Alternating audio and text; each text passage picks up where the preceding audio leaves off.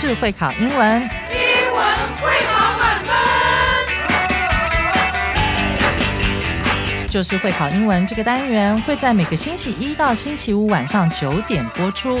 我们是针对五六七八九年级的英文教学节目。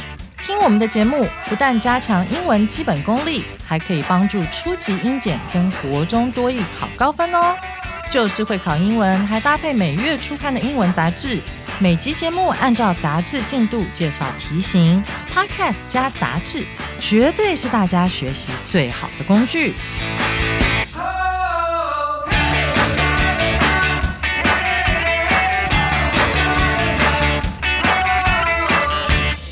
Hello，大家好，我是班老师，又要来帮大家抓会考英文命题趋势，还有增加英语素养哦。欢迎大家回来收听 Just English，就是会考英文，英文会考满分。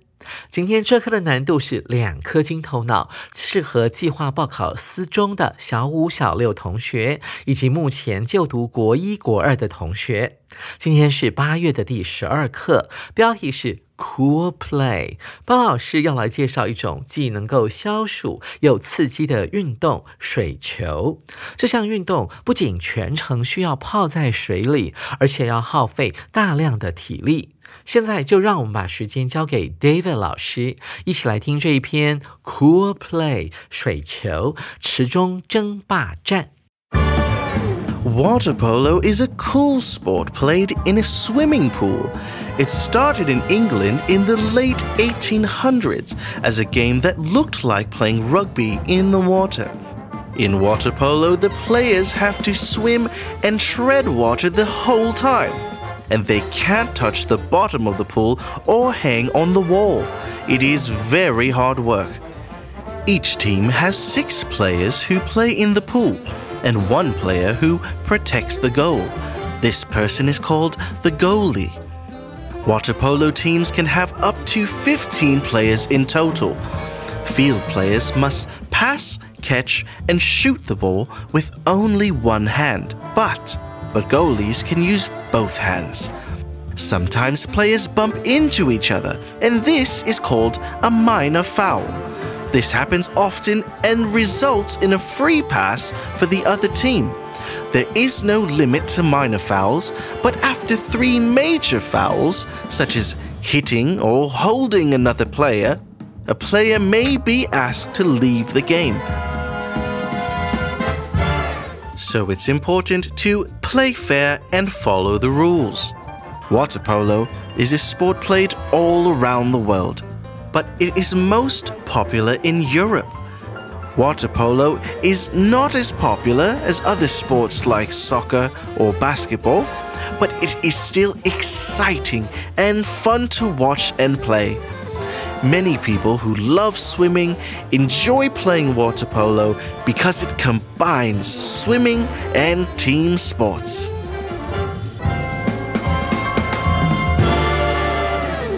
谢谢 David 老师动感十足的演绎哦！想试试看打水球吗？先跟着班老师一起来看看这一篇介绍水球的文章。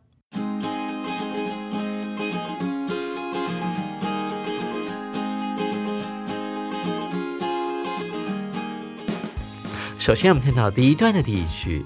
Water polo is a cool sport played in a swimming pool。同学们注意到这个 play 后面是有加 ed 的，它并不是过去式，它是被动，前面省略掉了 that is。水球是一种在游泳池里面进行的很酷的运动，被打的运动，所以这边呢要运用到的是过去分词 played，用来修饰前面的 cool sport 这个名词。It started in England in the late 1800s as a game that looked like playing rugby in the water. 这句话的句构呢有点复杂，我们先来拆解这句话的句构。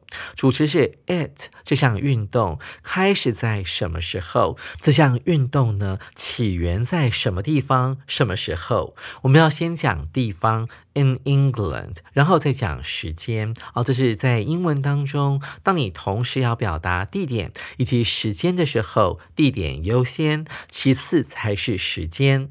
In the late 1800s，在十九世纪末的时候，我们会用到 late 这个形容词哦。这个水球在当时是以什么样的姿态出现的呢？我们会用。As 这个介系词，as a game 当做是一种什么样的游戏？后面有一个关系形容词子句，用来修饰前面的 game。它以一种像是在水里面进行所谓的英式橄榄球运动的姿态出现。注意到哦，是看起来像，并不是真的把 rugby 比赛放在游泳池里面来进行。我们来看下一句：In water polo, the players have to swim and tread water the whole time。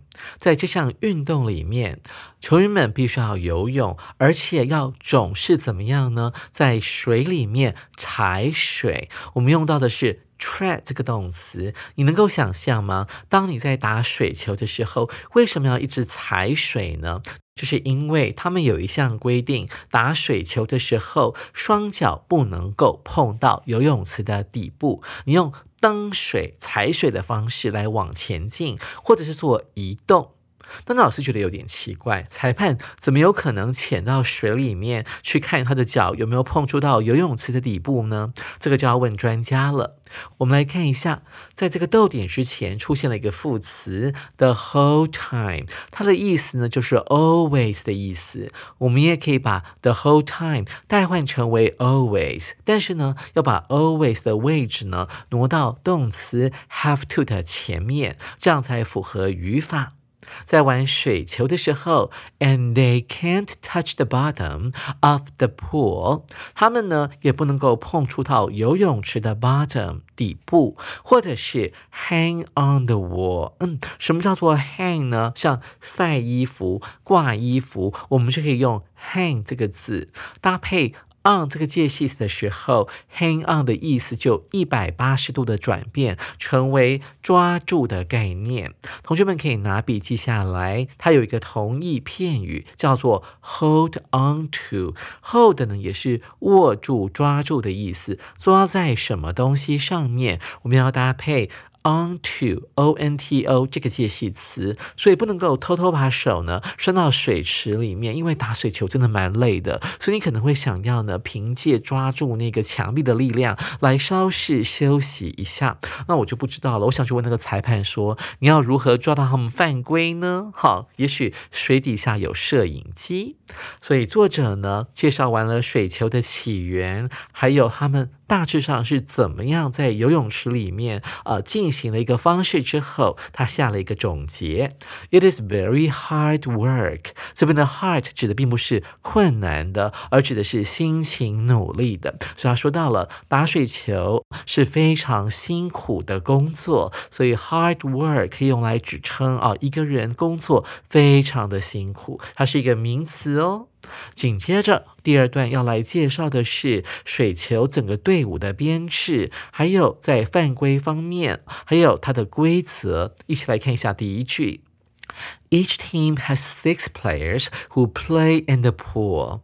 每支球队呢都可以派六位球员在游泳池里面来进行这一场比赛。And one player who protects the goal。另外还要加上第七位，那这个球员呢是要负责保护球门的。所以我们用到 who 啊这个关系代名词来引导一个形容词子句，修饰前面的第七位球员，它的功能做。作用是什么？它要保护球门 goal，goal 原本解释成为目标哦，像我们在人生当中都会有短期目标，也会有长期目标，就可以用这个字。在水球比赛里面，好用的就是球门 goal 这个字了。而这个人呢，他有个特别的名字，叫做 goalie。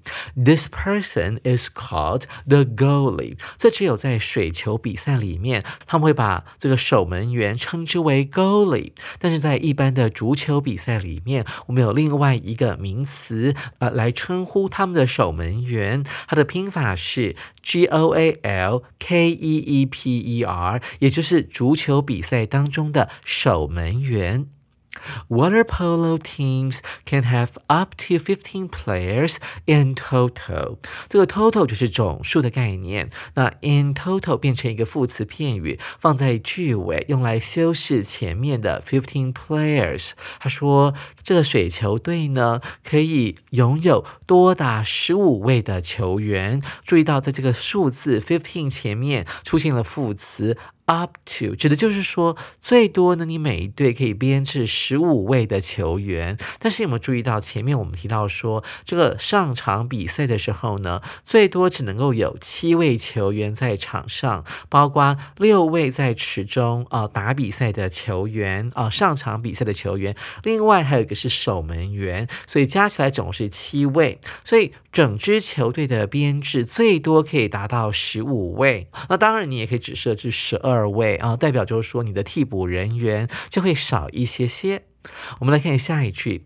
Field players must pass, catch, and shoot the ball with only one hand。我们看到了逗点之前这一句，它主要在讲什么呢？刚才我们不是有讲到说，在游泳池里面打比赛的人总共有七人，呃，其中有六位叫做 field players，就是场中的球员啊，还有六位，他们所承担的责任是第一个。传球 pass，再来是接球 catch，再来是射门 shoot the ball。这个 field players 他们会执行这三种任务。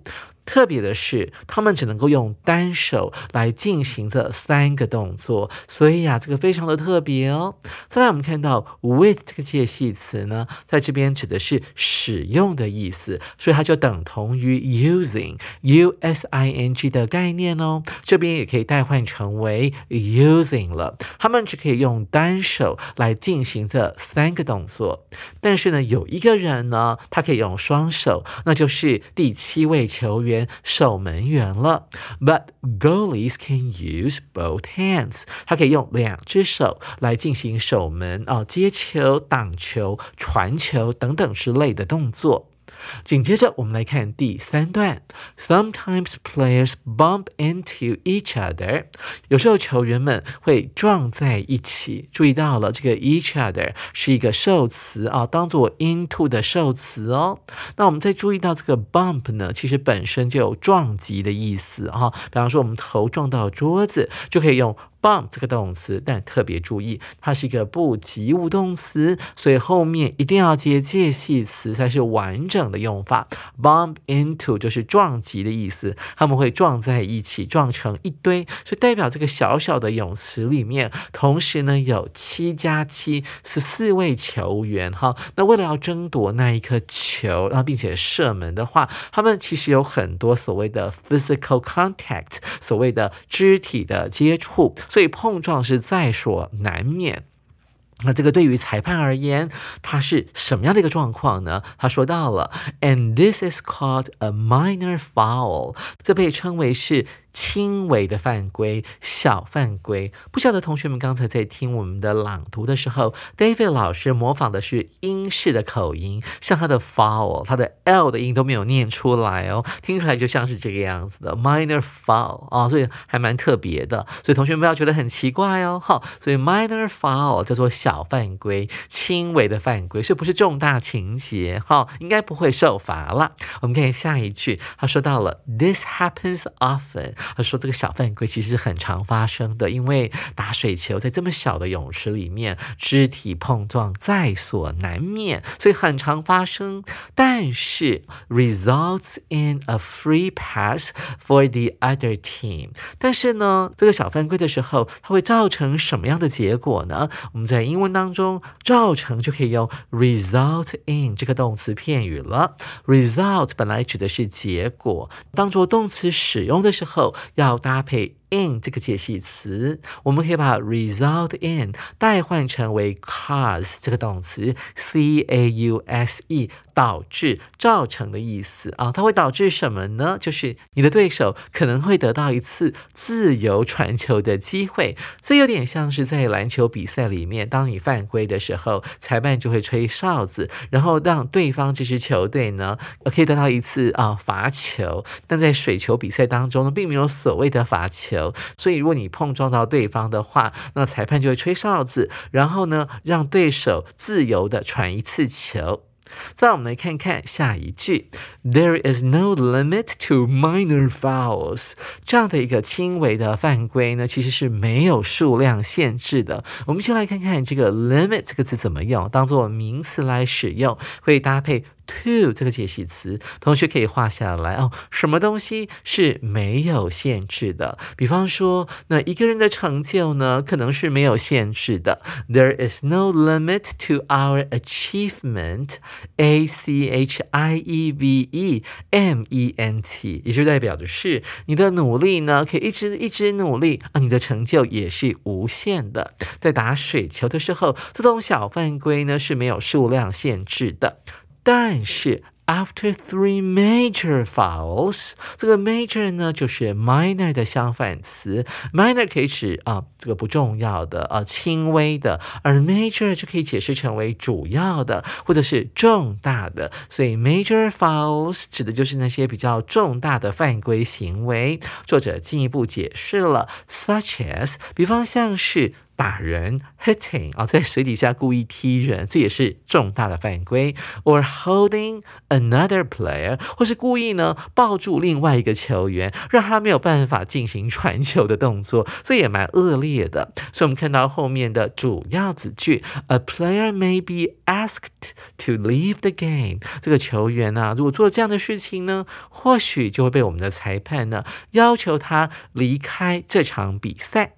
So it's important to play fair，所以公平的竞争非常重要哦，要有运动家精神，还有遵守比赛规则也是非常重要的。Follow the rules。紧接着，我们来看今天的最后一段，作者要进行总结了。Water polo is a sport played all around the world。世界各地呢都有人在进行水球的运动，but it is most popular in Europe。这句话的意思千万不要误会哦，它指的是。世界各地都有人在打水球，但在欧洲这个地区呢，水球呢是最受欢迎的啊。也就是说，跟亚洲啦，还有美洲，甚至南美洲、非洲这四个其他的地区比较起来的话，水球在欧洲地区是最受欢迎的。Water polo is not as popular as other sports like soccer or basketball。这个水球并不像其他的运动，像是足球还有篮球那么受到人们的欢迎。But it is still exciting and fun to watch and play。但这项运动呢，如果要去欣赏它，还要去进行这样运动的话，还是非常刺激而且有趣的。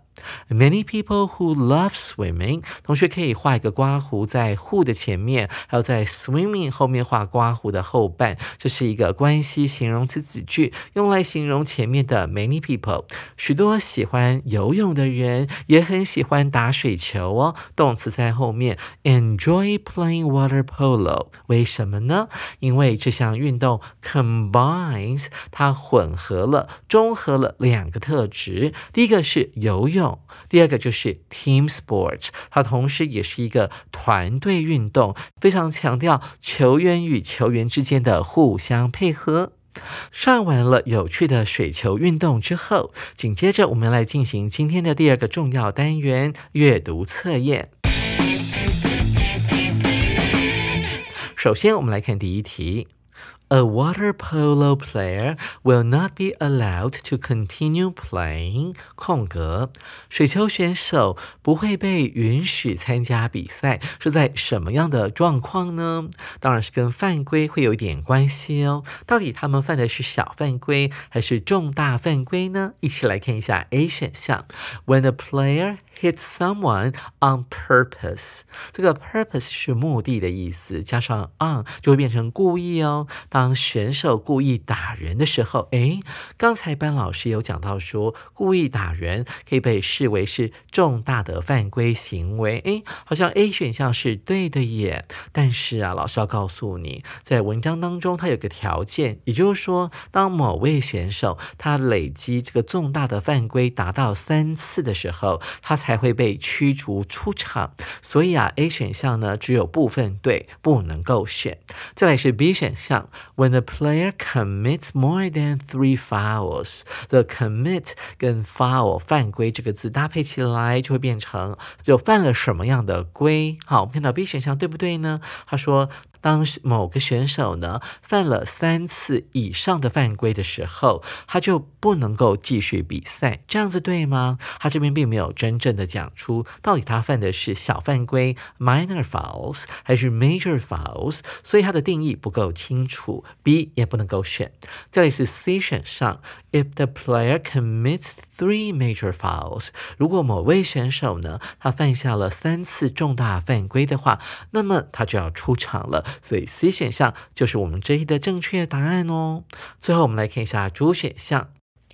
If the player bumps into others again and again，如果某一位选手呢一再的撞到别人的时候，那么他就要被请出场，这样对吗？不对哦，因为班老师刚才有讲到说，在水球运动里面，游泳池很小，选手有这么多，所以碰撞在所难免。而且还有讲到说，碰撞被裁判视为 minor fouls，轻微的犯规，而轻微犯规是没有上限的。所以，如果他 again and again 一再的去撞到别人，哦，这还蛮具有技巧性的，对不对？如果是很明显的去撞别人，哦，马上撞到头破血流，可能就会被裁判吹哨子，视为重大犯规。但是这边哦，主选项里面并没有特别说到是撞到头破血流，所以主选项不能够选。